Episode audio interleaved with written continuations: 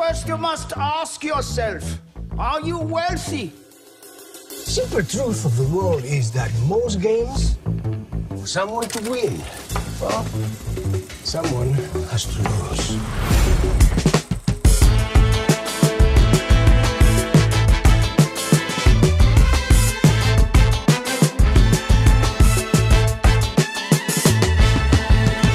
Ihr hört Shots, den kritischen Filmpodcast von Detektor FM, heute mit Ole Nymon. Hallo. Wolfgang M. Schmidt. Hallo. Jürgen Mossack und Ramon Fonseca, die mehrere tausend Briefkastenfirmen betrieben haben, um das Geld der Reichen und Kriminellen zu verstecken, bis sie dann in der weltumspannenden Panama Papers Enthüllung aufgeflogen sind. Und ja, Steven Soderbergh dachte sich, das verfilme ich doch mal mit Meryl Streep, Antonio Banderas und Gary Oldman für Netflix. Was soll schon schief gehen? Ja, das erzählen wir euch heute. Ich bin Christian Eichler. Hi. Ole, wie viele Briefkastenfirmen besitzt du? Ähm, schätzungsweise ein Dutzend, aber ich habe den Überblick verloren. Okay, Wolfgang, wie ist bei dir? Ich nicht. Äh, ich gehe noch zum Briefkasten, um äh, Rechnungen zu holen, sonst nichts mit dem Briefkasten. Es ist äh, ja etwas äh, eigentlich ganz Interessantes, dass äh, das so einfach geht. Also ähm, man ist ja sonst als Selbstständiger doch sehr gehalten, äh, jede Rechnung zu belegen und äh, jedes noch so kleine Honorar äh, anzugeben. Aber ab einer gewissen Preislage gibt es da ganz andere Möglichkeiten. Das konnte man ja an dem Film auch nochmal sehen. Ja, das ist tatsächlich ähm, ziemlich spannend. Ihr beide macht zusammen einen recht neuen Podcast. Wohlstand für alle heißt der. Und ich dachte mir, hier bietet sich ja eigentlich ein Crossover an. Es geht ja heute auch viel um Geld.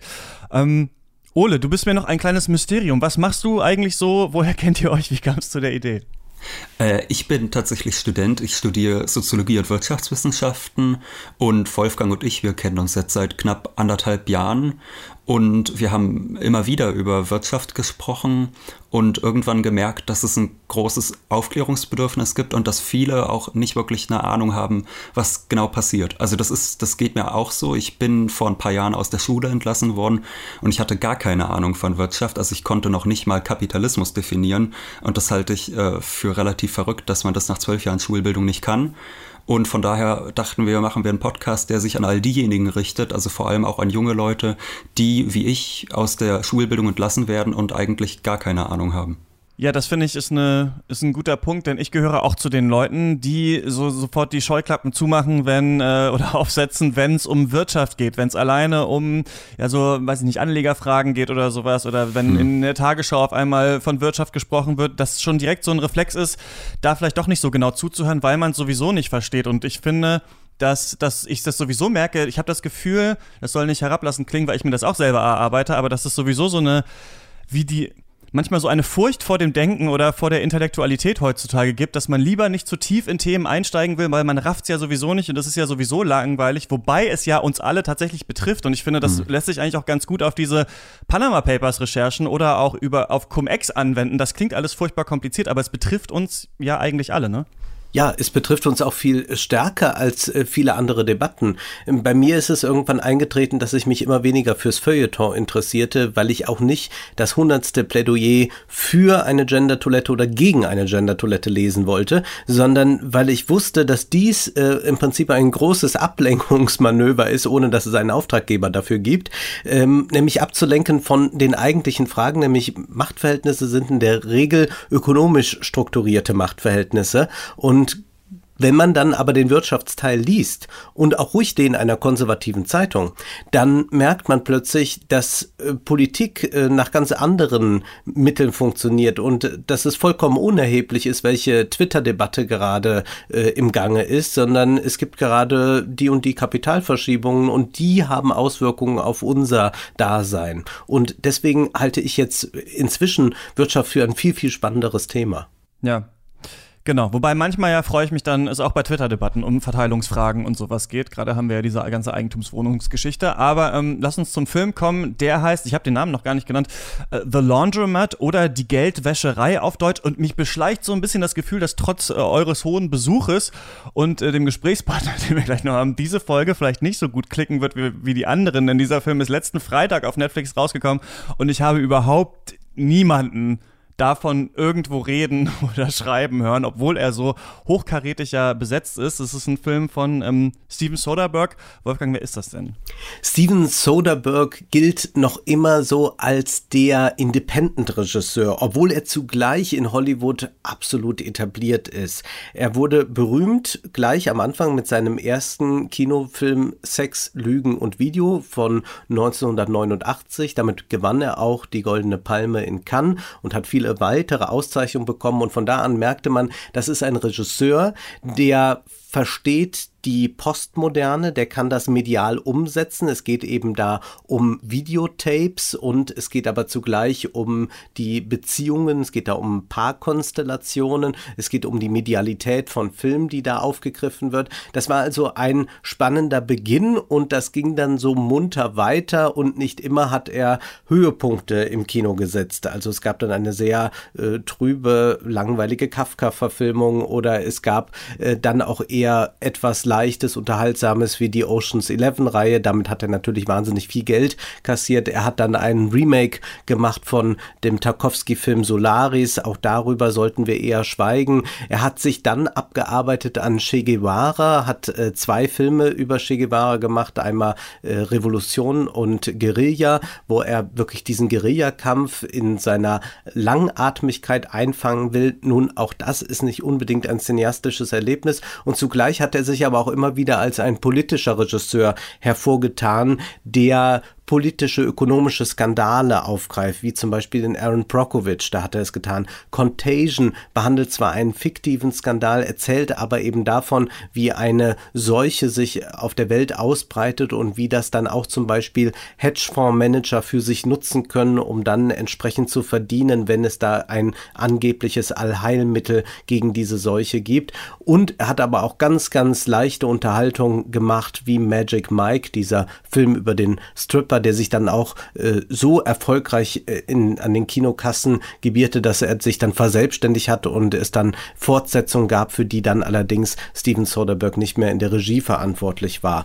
Er hat sich dann als der Film Side Effects, tödliche Nebenwirkungen, ein Film über Depressionen erschien, 2013 zurückgezogen aus der Kinowelt und man wusste nicht, was er jetzt tun will. Will er sich wirklich schon zur Ruhe setzen? Denn er ist ja noch eigentlich ein junger Mann. Er ist 1963 geboren und dann kam er auch 2017 zurück mit meines Erachtens seinem bislang besten Film Logan Lucky, eine Räuberkomödie, kann man sagen, aber zugleich eine sehr, sehr systemisch-analytische Kapitalismuskritik. Diese Höhe, würde ich mal sagen, erreicht er nun in seinem neuen Film 2000, äh, von 2019, Die Geldwäscherei für Netflix, eben nicht. Ja, er ist so eine leichte Wildcard, hat man das Gefühl. Man weiß, also man weiß oft, es geht um auch politisches, um Soziales bei ihm, vielleicht auch um Klasse, mm, aber nie so ganz, was man für einen Film am Ende bei rausbekommt. Ich würde dich noch gern fragen wollen, was hältst du denn so von ihm? Es ist ein Regisseur, von dem ich unglaublich viel gesehen habe und ich könnte kaum einen Film außer Logan Lucky nennen, wo ich sagen würde, den muss man gesehen haben. Es ist ganz merkwürdig. Er versucht alles Mögliche, hat dann auch zuletzt ja mit dem iPhone Filme gedreht, Unsane ausgeliefert zum mhm. Beispiel. Mhm einfach wahnsinnig hässlich und langweilig und träge. Ähm, nur irgendwie gesagt, naja, es ist jetzt das neue Medium, ich muss damit was machen. Ich finde halt so wahnsinnig viel Schlechtes ist bei ihm dabei. Man bewundert seinen Wunsch nach dem, seine Sehnsucht nach Experimenten, aber die meisten Experimente sind dann doch eher nicht geglückt und es ist ja erstaunlich, dass er dann besonders für sehr konventionelle Filme wie die Oceans-Reihe zum Beispiel dann bekannt ist und damit auch wirklich das große Geld verdient hat. Also ich halte mhm. ihn für einen Regisseur, von dem man immer noch sich den großen, großen Film erhofft, aber bislang, so viel er auch gemacht hat, ist dieser Film nicht auf der Leinwand erschienen. Ja, Anzeigen mochte ich gerne, aber da, ich, da war ich auch auf der Berlinale und habe mich über sowas gefreut, über so eine Geschichte. Ja, da, da wird man natürlich. da wird man milde. Ja. Ähm, Ole, worum geht's ja. denn hier in diesem Film?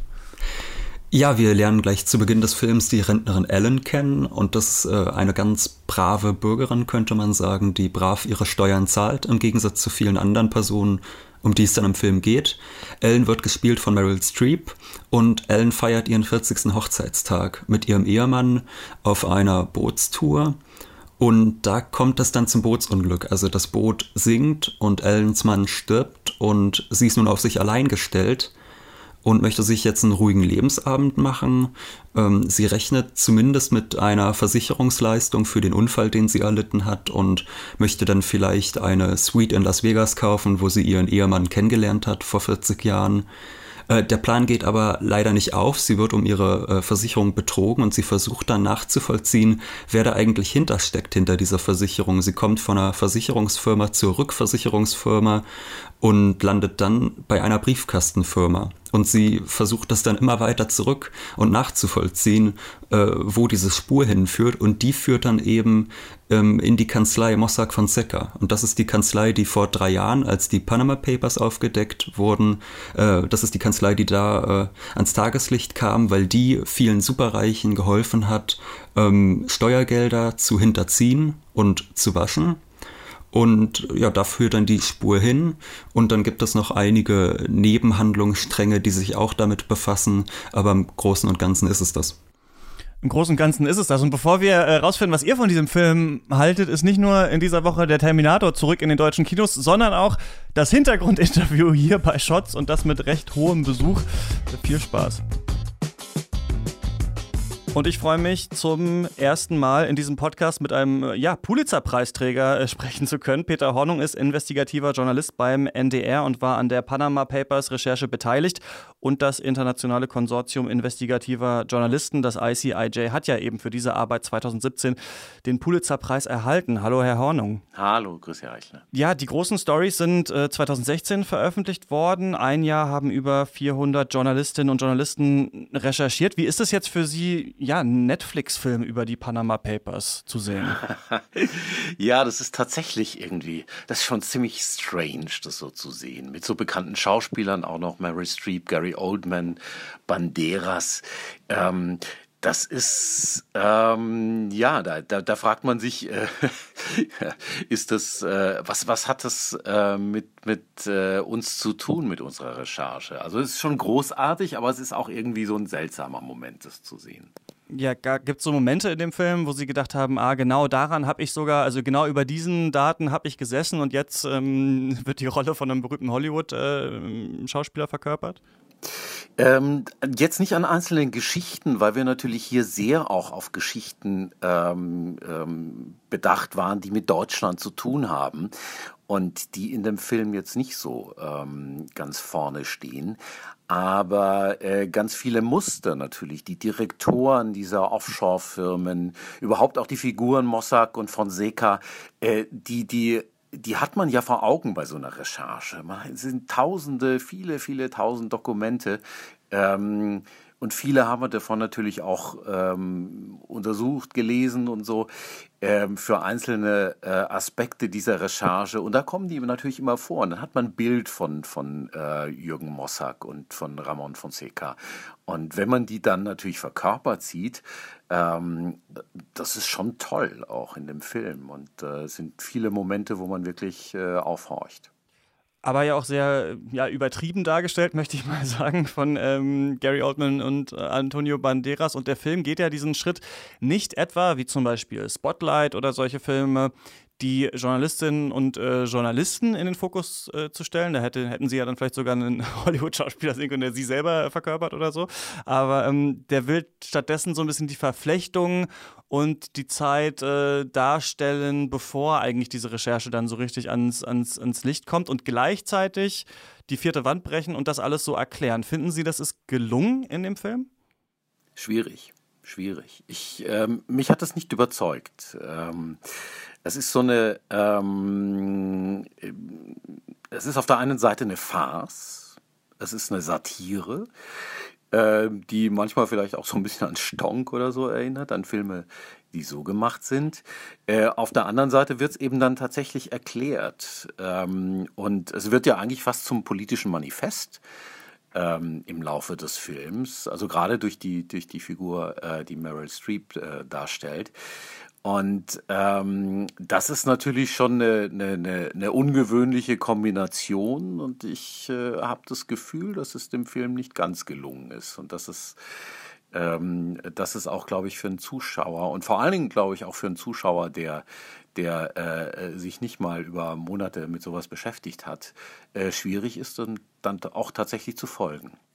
Genau die Frage habe ich mir auch gestellt. Also ich hatte die Panama Papers natürlich auch noch so im Hinterkopf, aber ähm, musste das auch noch mal auffrischen. Dann habe ich den Film gesehen und hatte das Gefühl, dass der Film eigentlich eine komplizierte Geschichte noch komplexer und ja so übertriebener erklärt, wohingegen ja eigentlich erstmal dieses Grundkonstrukt, also dass äh, Privatpersonen oder Unternehmen Briefkastenfirmen gründen, um Geld zu verstecken, ja erstmal gar nicht so kompliziert ist, sondern ja eher so die Verflechtung und Verwebung und wer da dran hängt eigentlich, dass das eigentlich das, das Interessantere ist. Und ich hatte nach dem Film eher so das Gefühl, hm, danach hat man eigentlich vielleicht eher weniger Lust, sich mit dieser Recherche auseinanderzusetzen. Also glauben Sie denn, dass der Film jetzt dafür sorgen wird, dass nochmal neues Licht vielleicht auf diese Recherche geworfen wird. Denn es gibt ja tatsächlich Filme wie zum Beispiel Finding Neverland, wo es um Michael Jackson ging, bei denen dann tatsächlich ein Thema nochmal ja richtig öffentlich ähm, behandelt wird. Da hatte ich jetzt aber nicht so das Gefühl, dass der Film dazu taugt. Ich glaube auch nicht, dass das äh, passieren wird. Ich glaube, ähm, wenn man so eine Recherche linear erzählt, ähm, dann kann man der äh, gut folgen. Wenn man aber es, aber es so ineinander verwebt und eigentlich schon verwirrend macht, dass das noch komplexer macht, als es eigentlich ist, ähm, äh, dann glaube ich, lässt man die Leute relativ ratlos zurück. Sie sind richtig lost durch sowas, glaube ich. Ich kann mir auch nicht vorstellen, dass jemand dem, dem, ähm, dem Ganzen folgen kann und dass er danach erklären kann, was da eigentlich ist. Mit den, es sind immer wieder Elemente drin und es wird erklärt und so.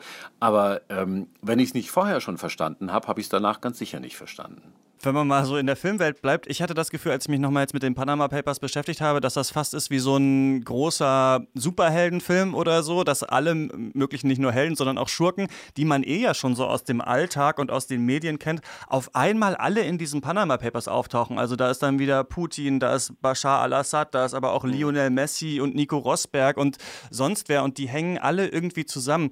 Haben Sie denn das Gefühl, dass so die Öffentlichkeit überhaupt auch bis heute wirklich begriffen hat, eigentlich, wie riesig die Dimensionen dieser Recherche tatsächlich waren und die Auswirkungen? Ich glaube, sowas geht auch schnell wieder verloren. Ich glaube, in den ersten Tagen, in den ersten Wochen dieser Berichterstattung, ähm, glaube ich schon, dass ganz viele Leute verstanden haben, oh, das ist was richtig Großes. Und da sind viele, viele äh, beteiligt, äh, die mächtig sind, äh, die prominent sind, die man kennt. Aber ähm, ich glaube, die Menschen sind einfach auch vergesslich. Und man darf natürlich auch nicht vergessen, dass die Leute, die da erwähnt sind, die Sie gerade auch genannt haben, dass die natürlich immer wieder mit neuen Geschichten von sich reden machen. Und da ist die Frage, bleibt dann tatsächlich hängen, äh, dass die auch in den Panama Papers waren und dass es da Geschichten gibt, die ähm, in dem Zusammenhang erzählt wurden. Ähm, ich würde sagen, nein. Also ich weiß nicht, wie viele Leute noch heute zum Beispiel zu Putin was erzählen können oder auch zu Rosberg, äh, was mit den Panama Papers zu tun hat. Haben Sie denn das Gefühl, dass, dass Ihre Recherche da genug bewegt hat oder müsste noch viel mehr passieren? Ich habe das Gefühl, dass die Recherche, ähm, die ähm, wir hier mit der SZ und mit den ganzen Kollegen in Deutschland und auch international gemacht haben, sehr viel bewegt hat. Alleine die Tatsache, dass das so ein Begriff ist und dass jeder irgendwas verbindet mit diesen Panama Papers, ist wichtig, weil ähm, dass, dass das einfach hängen bleibt. Ähm, es ist auch äh, einiges passiert tatsächlich auf, auf äh, juristischem Gebiet und die Staaten haben da vieles gemacht.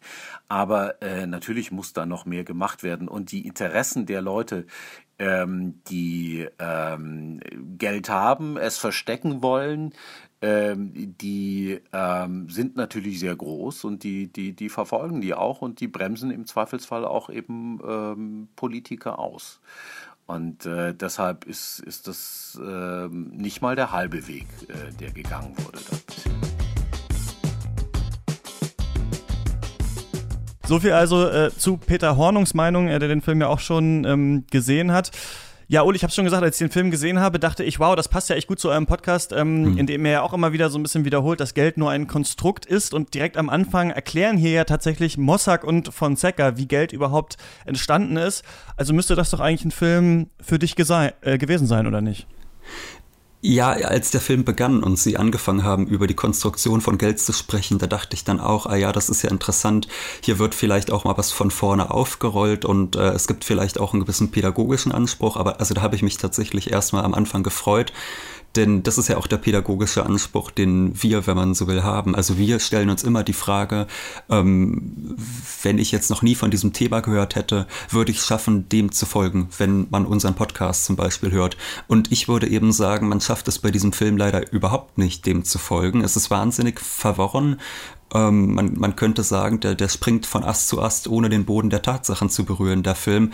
Also ich würde sagen, nach anderthalb Stunden könnte ich nicht erklären, was da eigentlich passiert ist und wie diese Mechanismen funktioniert haben, dass da mit Hilfe von Briefkastenfirmen Steuergelder äh, hinterzogen worden sind. Also ich habe das nicht verstanden, muss ich gestehen. Auch ich habe das nicht verstanden. Ich verstehe auch den Einstieg nicht, dass erstmal da so ein Ur Urmythos des Geldes äh, noch einmal erzählt wird, nämlich das Geld ursprünglich ein Tauschmittel war, ein sehr praktisches, dass man nicht mit Büffeln auf dem Rücken oder so auf den Markt spazieren musste, um dann zu tauschen, sondern man hatte plötzlich einen, eine, einen Ersatz, eine Währung, mit der man alles wunderbar eintauschen konnte. Und dann geht es ja ganz kurz um den Kredit, aber auch das wird dann nicht näher thematisiert. Vor allem kommt man darauf nicht mehr während des Films zurück. All das wäre ja irgendwie interessant. Und es geht ja dann um etwas vollkommen anderes. Es geht eben darum, dass äh, Steuerparadiese geschaffen werden und dass das sozusagen immer am Rande der Legalität geschieht. Und man könnte das, glaube ich, sehr geradlinig erzählen. Natürlich hat das eine gewisse Komplexität, zweifellos, aber man könnte es trotzdem sehr geradlinig er erklären. Und so ist es ja auch, als die Panama Papers veröffentlicht wurden, äh, mitunter geschehen. Aber dieser Film will eigentlich etwas ganz, ganz Eigenartiges. Er will sagen, es ist ungeheuer komplex. Wir geben uns jetzt dieser Komplexität auch hin mit merkwürdigen Nebensträngen und man lässt dann auch eben so berühmte Schauspieler wie Antonio Banderas etwa etwas erklären, aber immer nur so weit, dass man es nicht wirklich nachvollziehen kann und dann springt man zum nächsten und am Ende soll nur so eine diffuse Grundbotschaft stehen, dass es da sehr viele gibt, die betrügen, auch eine Regierung es gibt, die dafür sorgt, dass betrogen werden kann und wir bleiben mit so einem Unbehagen zurück, haben aber eigentlich die Prozesse nicht wirklich verstanden, sondern merken nur, da sind irgendwie recht viele Betrüger am Werk. Und das hat eine sehr entlastende Funktion, nämlich, wenn man sich diesen Film ansieht, dann hat man den Eindruck, äh, wenn man ihn jetzt nur einfach konsumiert, dann hat man den Eindruck, ach ja, jetzt habe ich mal irgendwas erfahren, mein Gott, das geht ja wild zu dort. Damit sollten sich mal Experten auseinandersetzen, aber ich bitte nicht, denn es ist mir zu komplex. Und in dieser Weise funktioniert dieser Film auf eine ganz prekäre Art, nämlich dieser Film entlastet einen, er will zum einen die Auseinandersetzung mit dem Ökonomischen und zeigt aber dann auf, dass es eigentlich viel zu kompliziert ist und entlastet einen insofern, als man sagen kann, naja, dann ähm, habe ich doch auch guten Grund, dass ich jetzt lieber wieder irgendeine andere Netflix-Serie binge, die nichts mit Ökonomie zu tun hat. Es ist ein ganz merkwürdiges Ding hier und auch ein schlechter Film. Das kommt hinzu. Ja, leider teilen wir uns hier die Meinung. Ähm ich hatte es ja auch Peter Hornung gefragt, ob er denkt, dass, dass das Kino hier vielleicht die Macht hat, nochmal ein neues Licht auf diese Recherche ähm, zu werfen, was er ja verneint hat. Vox.com hat geschrieben, ähm, also als Überschrift Netflix, The Laundromat is certainly the most entertaining way to learn about the Panama Papers. Und da muss ich sagen, nein, also dieser Film kämpft eigentlich äh, gegen den Journalismus. Ich finde, die einzige, die einzige Message eigentlich, die dieser Film hat, ist, die Geschichte ist ganz schön kompliziert. Und das ist, glaube ich, das Einzige, was man vorher auch schon wusste über die Panama Papers. Also auch wenn man nichts darüber weiß, weiß man, wahrscheinlich ist es ein bisschen komplexer, als dass man es einfach auf einem Schaubild erklären kann. Wobei ich auch sagen würde, selbst das stimmt eigentlich gar nicht so richtig, denn dass Menschen und Firmen irgendwo anders Briefkastenfirmen äh, eröffnen über Ecken und damit irgendwie versuchen, ihr Geld zu verstecken, das ist eigentlich noch gar nicht so super kompliziert. Und das haben auch, wie du gerade gesagt hast, ja die Recherchen schon damals und die Artikel schon eigentlich einigermaßen erklärt. Dieser Film ist aber tatsächlich so, dass man, man muss eigentlich die Recherchen und die Artikel gelesen haben um, und dann diesen Film gucken und dann erkennt man wahrscheinlich so ein paar Keyplayer und versteht so ein bisschen, ah, okay, das wollten sie jetzt hier abbilden. Also was der Film, glaube ich, zeigen will, ist, wie viele verschiedene Player verwoben sind in diese ganze Geschichte. Aber das ist trotzdem so unfassbar langweilig inszeniert, so schlecht gespielt. Also ich finde wirklich Gary Oldman als Jürgen Mossack, ich habe mir auch, das kann ich übrigens jedem nur empfehlen, sich mal Interviews mit Jürgen Mossack kurz nach der Panama Papers Enthüllung anzuschauen. Also wenn man noch nie einen Geist gesehen hat, dann ist dann auf jeden Fall der Zeitpunkt, ähm, wie er da kreidebleich sitzt und das erklärt. Diese übertriebene Art, ihn da so darzustellen, fand ich ganz schrecklich. Also der hat tatsächlich Mossack so einen leichten was so ein bisschen wie so einen skandinavischen Einschlag klingt in der Sprache, so wie Oldman es, glaube ich, ja auch versucht. Ich hatte nur das Gefühl, Oldman hat immer noch den Winston Churchill noch ein bisschen drin und versucht es irgendwie hier so mit rein zu, reinzulegen in die Rolle. Und was mich vor allem aufgeregt hat, ist diese Frage, das ist ja so eine Art des Filmmakings, die ja auch Adam McKay zum Beispiel bei The Big Short und auch bei Vice so ein bisschen versucht hat anzuwenden. Es sind hier komplexe politische Prozesse, die sich auch um Machtfiguren drehen und die werden dann so sehr überzeichnet und gleichzeitig soll dem Zuschauer noch was erklärt werden. Ich finde das relativ schreckliche Art des Filmemachens, wobei Big Short natürlich besser ist als dieser Film. Nur ich habe mich gefragt, warum kotzt mich das eigentlich so an, wie Mossack und Fonseca hier dargestellt werden? Und das ist, weil ich das Gefühl habe, das ist kein richtiges Porträt von Mächtigen, sondern vielleicht wie du es auch gerade gesagt hast, Wolfgang, so eine Art Verdrängungsbewegung. Also das, mich hat das, mich erinnert das sehr stark an diese Tendenz, auch so sich über die über AfD-Politiker und ihre Äußerungen irgendwie so lustig zu machen. So, haha, Beatrix von Storch hat einen Schreibfehler auf Twitter gemacht. Das ist ja ulkig, das ist ja witzig. Und ich finde, man verkennt hier so ein bisschen, dass natürlich diese Menschen auch aus irgendeiner Rationalität, aus irgendeiner Emotionalität irgendwie ähm, auch diese Geschäfte gemacht haben. Und ich denke deswegen, ich muss kurz mit Nietzsche kommen. Es ist so, dass in der ähm, Genealogie der Moral Nietzsche diesen, diesen ähm, Gegensatz erklärt zwischen, zwischen Gut und Böse. Das, da kann man jetzt von halten, was man will, aber der Gedanke ist sehr interessant, finde ich. Er sagt da nämlich, dass die es ist die Starken und die Schwachen gibt in der Gesellschaft. Und die Schwachen haben eigentlich die Moral so ein bisschen erfunden, weil sie eigentlich sind sie schwach und würden eigentlich auch gerne die Starken umbringen wollen, können es aber nicht und deswegen erfinden sie so das Ressentiment, deswegen sagen sie, die, die Starken sind die Bösen eigentlich. Und ich finde, dass dieser Film auch so ein bisschen äh, so agiert, dass er sagt, okay, da sind Menschen, die das System ausgebeutet haben, das müssen ja die bösen, seltsamen Comic-Schurken sein, anstatt mal zu erklären, warum handeln die eigentlich so und welche Schlupflöcher und Möglichkeiten bietet eigentlich das System diesen Leuten? Und deswegen hätte ich gesagt, man hätte das ja auch zum Beispiel so Scorsese-mäßig als so eine geile Erfolgsgeschichte inszenieren können, was Mossack und Fonseca gemacht haben. Das wäre irgendwie, glaube ich, interessanter gewesen. So ist mir das zu ulkig irgendwie.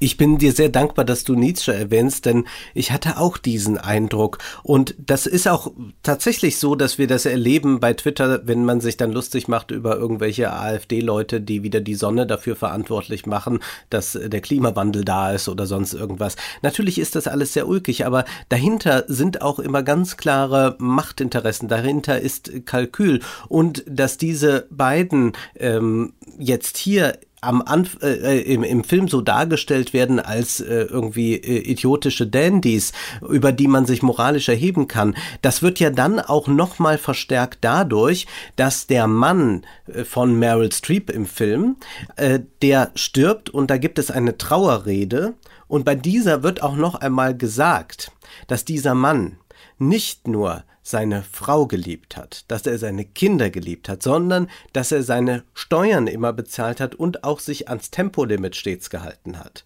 Also was hier getan wird, ist sozusagen die schwachen Leute, das sind die mit der guten Moral, die immer, immer, immer nur das Beste getan haben und diese werden jetzt von diesen bösen anderen Menschen jetzt so abgezockt. Und das ist halt einfach eine Illusion. Das ist diese Illusion, dass es da so ein grundgutes Völkchen gibt, das dann von irgendwelchen äh, bösen Parasiten dazu gebracht wird. Man muss auch sagen, na ja, vielleicht hat dieser artige Mann, der seine Kinder liebt und seine Frau obendrein, auch immer die falschen Parteien gewählt, die dafür gesorgt haben, dass solche Steuerschlupflöcher überhaupt entstehen können.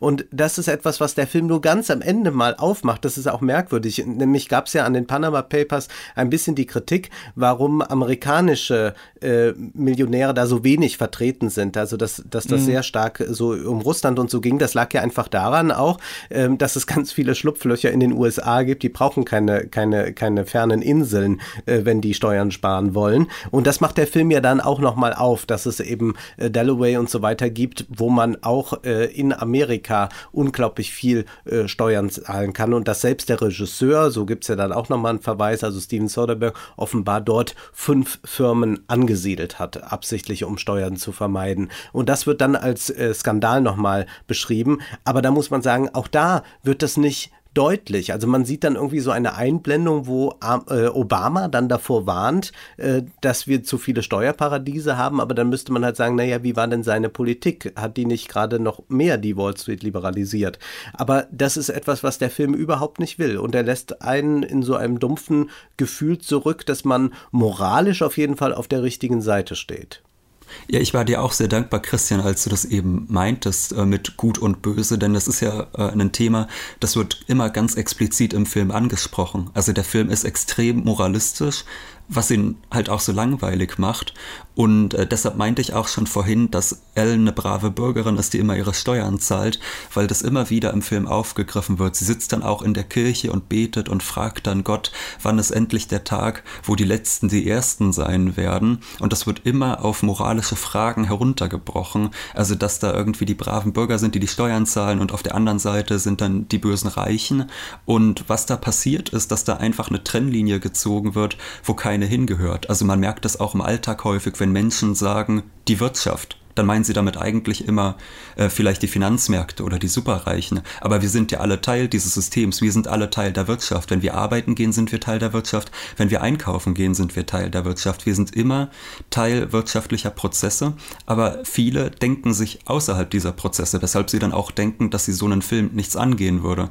Und ähm, diese Idee, dass auf der einen Seite die guten Bürger und auf der anderen Seite die bösen Reichen sind, die setzt dieser Film nochmal fort. Und es gibt dann eine ganz verrückte Szene am Schluss und das ist eigentlich das, was mich vielleicht am meisten geärgert hat an diesem Film. Am Ende nimmt dann Meryl Streep ihre Perücke ab und sie hält dann einen großen moralischen Vortrag in die Kamera darüber, ähm, wie schlimm das System ist und dass die demokratischen äh, Checks and Balances äh, versagt hätten und dass es jetzt fünf vor zwölf sei und das System stehe kurz vor dem Zusammenbruch und jetzt müssen wir es retten, sagt sie. Und dann ähm, nimmt sie so eine Statue, also die, die, die Pose der Freiheitsstatue ein und ruft dann am Ende, wir müssen das Parteienfinanzierungsgesetz ändern. Und da wird es dann, finde ich, total lächerlich. Also auf einmal ist das größte Problem in den USA das Parteienfinanzierungsgesetz. Also das war wahnsinnig verworren da am Ende ähm, und, und äh, ein wahnsinnig peinliches Ende. Und ich würde auch behaupten, wenn jetzt nicht Donald Trump im Weißen Haus sitzen würde, würde dieses Ende wahrscheinlich nicht so stattgefunden haben. Und, und also wir müssen auch diese Szene, die jetzt Ole gerade so nüchtern beschrieben hat, nochmal hervorkehren, ja. Also Meryl Streep wirft sich eine Decke über, greift nach einer Haarbürste und stellt sich dann wie die Freiheitsstatue hin und sagt dann das. Also Entschuldigung, Meryl Streep macht das. Ich kann, ich bin, äh, ich war total fassungslos. Ich habe sowas noch nie gesehen. Es, äh, es war unglaublich, also dass das überhaupt noch möglich ist in einer Filmwelt, die so durchgetaktet ist, in der eigentlich keine Zufälligkeiten, äh, nichts mehr stattfinden kann, wo wir so maschinell produzierte Filme haben, dass man einen solchen Trash noch zulässt, wie man ihn vielleicht irgendwie im 80er Jahre Kino Geierwalli oder so mal gesehen haben, wo dann äh, Elisabeth Volkmann gejodelt hat. Also äh, wirklich Wahnsinn. Also vielleicht für diese Szene sollte man es mal gesehen haben. Also das ist, das ist so irre. Sollte Meryl Streep hier noch eine, eine Nebenrollen-Oscar nominieren, Nominierung wieder bekommen. Dann ist wirklich alles zu Ende. Und dann kann sie wieder eine Rede gegen Trump halten. Das wäre dann bestimmt auch ganz politisch. Aber dieses, sie sagt dann am Ende ja auch äh, irgendwie, wir müssen das System retten. Und äh, das ist eben überhaupt keine wirkliche äh, Kritik, die da stattfindet. Also sie spricht dann auch äh, davon, dass die Demokratie gescheitert sei. Und da würde ich dann sagen, nein, das ist äh, schon immer Teil dieses, ähm, dieses Systems gewesen. Auch die Korruption hat das in dieser Demokratie immer gegeben. Und jetzt so zu tun, als wäre das was, was in den letzten zehn Jahren schiefgegangen ist, ist einfach heuchlerisch. Ja, und ich habe wirklich das Gefühl, Netflix hasst das Kino. Also das ja. ist wirklich so anders irgendwie nicht mehr zu erklären, habe ich das Gefühl, weil wirklich fast alle von diesen Netflix-Filmen wirklich schlecht sind. Und dieser hier ist wirklich scheiße, finde ich. Also das ist nicht irgendwie so, ja, das kann man sich mal angucken. Ich fand es einfach wirklich grauen. Also auch von der, auch der Soundtrack, das ist so ein Geleier und dann ab und zu ist der, ist der scheinbar nicht vorhanden, als Antonio Banderas und Gary Oldman durch den Supermarkt laufen. Der klirrt und klimpert es die ganze Zeit im Hintergrund und man, also man hat immer aber auch bei dieser Performance der beiden so das Gefühl, da fehlt noch irgendwie so eine Ebene, damit das irgendwie rund wird und Sinn ergibt für mich. So, die spielen was, aber ich, ich weiß nicht genau, wo die hinwollen. Und na klar, es gibt so ein paar Ausreißer, ne, Roma, ich fand The Meyerowitz Stories fand ich auch ganz gut, aber und ich weiß natürlich auch nicht jetzt genau, wie die Prozesse bei Netflix sind. Wir haben ja ein paar Filme, wie zum Beispiel Annihilation, der auch sehr mittelmäßig war, die dann gekauft werden von Netflix. Äh, andere werden direkt von ihnen in Auftrag gegeben. Da wird es verschiedene Studios geben, so wie wir das auch bei den deutschen Netflix-Serien ja haben, ne? dass es da zum Beispiel eine von der Bild- und Tonfabrik gemacht wird. Also Netflix ist halt in Produzentenrolle da. Aber es beschleicht einen so ein bisschen das Gefühl, dass es für Netflix eigentlich nur wichtig ist, wenn da irgendein bekanntes Gesicht auf diesem Thumbnail drauf ist und eventuell der Regisseur noch bekannt ist und dann reicht das eigentlich. Also wenn das irgendwie einigermaßen so den Anschein hat, ein Film zu sein, dann kann das schon ins Portfolio aufgenommen werden, weil man eben nicht direkt mit dem einzelnen Film wirklich auch Geld verdienen muss bei Netflix und deswegen, ich muss wirklich sagen, es sind ja fast alle tatsächlich schrecklich, diese Filme, die da irgendwie erscheinen. Und ich nehme sie natürlich gerne ins Programm. Ich habe neulich zum Beispiel auch von einer Redaktion äh, gesagt bekommen, dass ab jetzt nur noch Filme von Streaming-Anbietern besprochen werden bei ihnen, weil die anderen Sachen sich nicht klicken. Also wir sehen, das Kino stirbt im Journalismus tatsächlich so ein bisschen. Und das hier scheint leider die Zukunft zu sein. Aber das ist eine Zukunft, in der ich eigentlich nicht leben will. Ja, ich bin da ganz bei dir und es ist ein furchtbar hässlicher Film und es ist wieder so gedreht und ich glaube, es ist eine direkte Netflix-Produktion. So sieht's mir zumindest aus. Es ist so gedreht, dass man ihn auch äh, in allen Formaten sehen kann. Man kann ihn das im Heimkino Gefühl, gucken, man, man kann ihn als gucken, Smartphone ja. bei äh, grellem Sonnenlicht gucken, denn dann wird man immer noch diese Bonbonfarben sehen, gerade wenn es ja irgendwie in etwas exotischere Gefilde im Film geht, dann wird alles Bonbonfarben und so merkwürdiger milchiger Filter.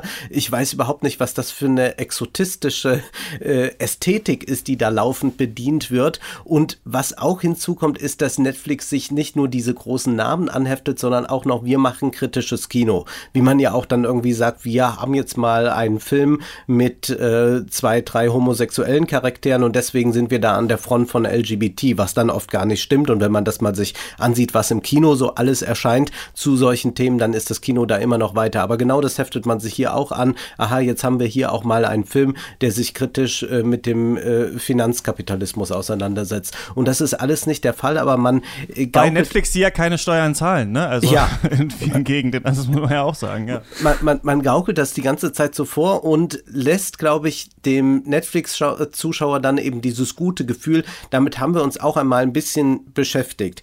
Äh, ohne jetzt dem Spiegel zu nahe treten zu wollen, aber man kann das bisweilen auch beim Spiegel diese Erzählweise finden.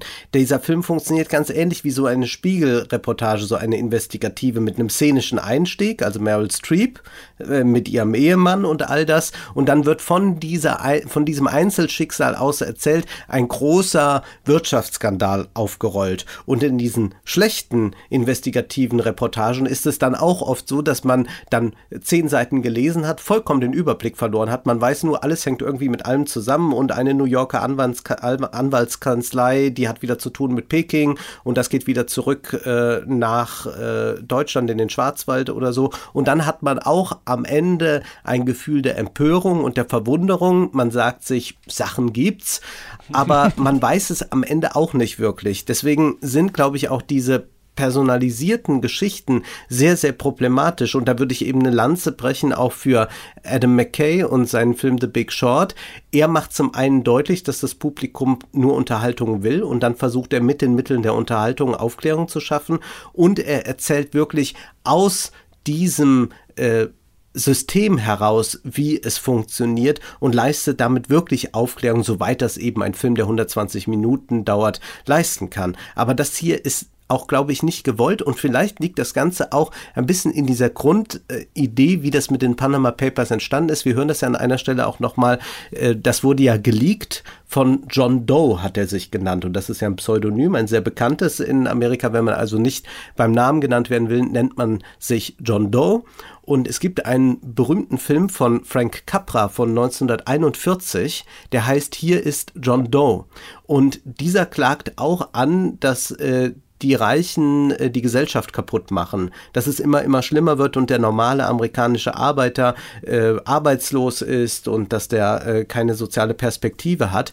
Und dieser Film, wenn man sich den mal ansehen muss, äh, er, er ist wirklich ikonisch für diese Art der Kapitalismuskritik. Dieser Film lässt auch eben keine Kritik eigentlich am System zu, sondern erzählt auch nur von eben so diffusen Reichen, die sind auch ähnlich flamboyant wie jetzt hier in diesem Film, die irgendwie äh, raffgierig sind. An einer Stelle heißt es ja auch hier in dem Film, das Problem ist die Habgier. Ja, ähm, das zeigt er auch, aber bleibt mit dieser Kritik vollkommen diffus, dass wir alle irgendwie uns auf der moralisch richtigen Seite wähnen, ohne einmal wirklich zu analysieren, wie das System funktioniert und dass es grundsätzlich auf Ausbeutung angelegt ist und dass man eben nicht einfach mit einer Haarbürste in der Hand sagen kann, ich bin jetzt die Freiheitsstatue und jetzt machen wir mal wieder das schöne alte Amerika. Ja, und das ist ja tatsächlich ein Bild, ähm, ne, dieses vom raffgierigen Reichen und so, oder auch vom Reichen, der sich moralisch falsch verhält und sowas.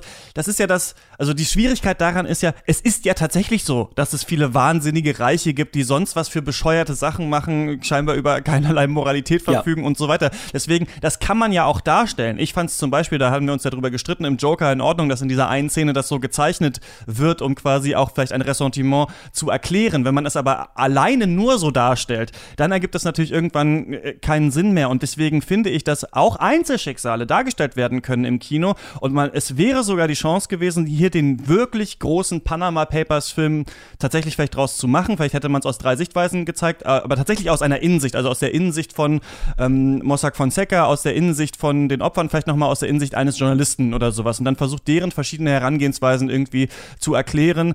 Plus vielleicht auch, wie du sagst, Kritik an der Recherche, was ich auch total spannend finde an dieser ganzen Panama Panama Papers Geschichte ist ja, also einmal, dass es dass tatsächlich die SZ damit angefangen hat, also dass tatsächlich ja John Doe zur SZ gekommen ist und ähm, dass die das ja auch so, also so eine neue Art des Journalismus daraus gemacht haben, die wirklich auch so gebrandet ist, ne? Also dieser Name Panama Papers, man mhm. hätte das ja auch die Mossack Fonseca Enthüllung oder sowas nennen können, aber man hat dem tatsächlich so einen richtigen Eigennamen gegeben. Es gibt ein, Lo ein Panama Papers Logo, dieses P, das so leicht abgeblättert ist zum Beispiel. Die haben, was im Film habe ich das Gefühl, dass du meintest diesen diesen diesen diesen bunten Look so ein bisschen kopiert wird, ist dieser, dieses Layout und das Design der Recherche damals bei der SZ. Das war ja auch so ein Südsee-Flair mit Palmen, aber auch so comichaft und so. Also hier hätte man auch viel noch über Journalismus, über Storytelling erzählen können. Also hätte, glaube ich, ein ganz großer Film werden können. Und ich finde, gerade hier hat das Kino eigentlich eine Chance, solche komplexen Recherchen, die schon wieder in Vergessenheit geraten sind, nochmal auf die Tagesordnung irgendwie äh, zu setzen. Aber es wurde hier völlig verfehlt und deswegen finde also ich es wirklich ein grauenhafter Film und von mir gibt es keine Empfehlung. Ole, es bei dir? Ich würde vielleicht nochmal hervorheben, ähm, es gibt meiner Meinung nach eine interessante Episode in dem Film. Wir hatten ja angesprochen, es gibt Nebenhandlungsstränge, ähm, die sich auch so in der Nähe dieser Anwaltskanzlei bewegen. Und es gibt eine Episode, in der ein recht windiger Unternehmer seine Frau betrügt, von seiner Tochter dabei erwischt wird und dann geht der Handel los. Also er verlangt dann von seiner Tochter, dass sie schweigt und das äh, nicht bekannt gibt, dass er fremdgegangen ist und verspricht ihr dafür Unternehmensanteile im Wert von 20 Millionen Dollar. Und das ist dann eigentlich ganz interessant, weil bislang er eigentlich sein Leben lang Frauen kaufen konnte, wenn man so möchte. Also seine Frau, seine Tochter, seine Liebschaften. Und jetzt ist es zum ersten Mal so, dass eine Frau mit ihm auf Augenhöhe ist. Und sie ist mit ihm auf Augenhöhe am Verhandlungstisch. Es heißt ja gerne, dass der Kapitalismus der große Gleichmacher ist, also dass quasi bis auf die ökonomische Ungleichheit jede Ungleichheit durch den Kapitalismus beseitigt werden kann. Also Milton Friedman war ja zum Beispiel auch der Meinung, dass der Kapitalismus sich Rassismus nicht leisten kann, weil es einfach einen Nachteil darstellt, einen unternehmerischen Nachteil, wenn man rassistisch handelt, dass man vielleicht Menschen wegen ihrer Hautfarbe diskriminiert und dann einen guten Arbeiter verliert beispielsweise. Also diese Theorie gibt es ja, dass der Kapitalismus uns alle gleich macht, außer eben ökonomisch. Und diese Episode illustriert das eigentlich ganz gut, dass da auch tatsächlich der Kapitalismus es schafft, die äh, Geschlechterverhältnisse neu zu ordnen. Und interessant ist dann das Ende der Episode. Da sitzt dann nämlich die Tochter im Büro und möchte dann ähm, äh, über ihr Geld verfügen können und dann wird ihr eröffnet, dass diese Unternehmensanteile mittlerweile leider gar nichts mehr wert sind und dann zerreißt sie diese Papiere und die Sekretärin bleibt übrig und sagt, es ist okay, Ich sammle das auf, ist alles gut.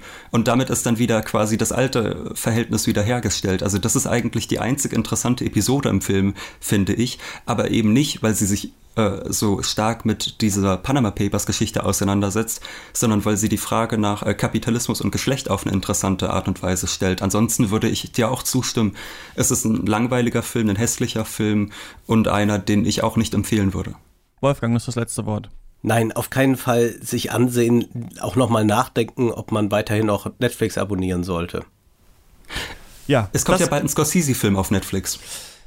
Ja, der soll, die sollen ja, der soll ja nicht so schlecht sein. Mal schauen, mal schauen, wie der ist. Ich würde sagen, wir warten noch mal bis Ende des Jahres ab und dann, dann, dann schauen wir mal. Ähm, The Laundromat oder die Geldwäscherei ist seit letztem Freitag schon auf Netflix. Ähm, falls ihr den gesehen habt, könnt ihr uns natürlich eine Mail schreiben. shots@detector.fm ist die Adresse. Ab heute in den deutschen Kinos auch äh, Terminator Dark Fate. Wolfgang, du hast ihn gesehen. Ich muss sagen, ich hab, bin nach Terminator 2 äh, den ich genial fand, äh, ausgestiegen, habe mich nie wieder mit dieser Reihe beschäftigt. Ich habe aber auch das Gefühl, dass da nur immer wieder neue Filme gemacht werden, weil man den Markennamen hat und Arnold Schwarzenegger. Ist das, ist das wirklich so?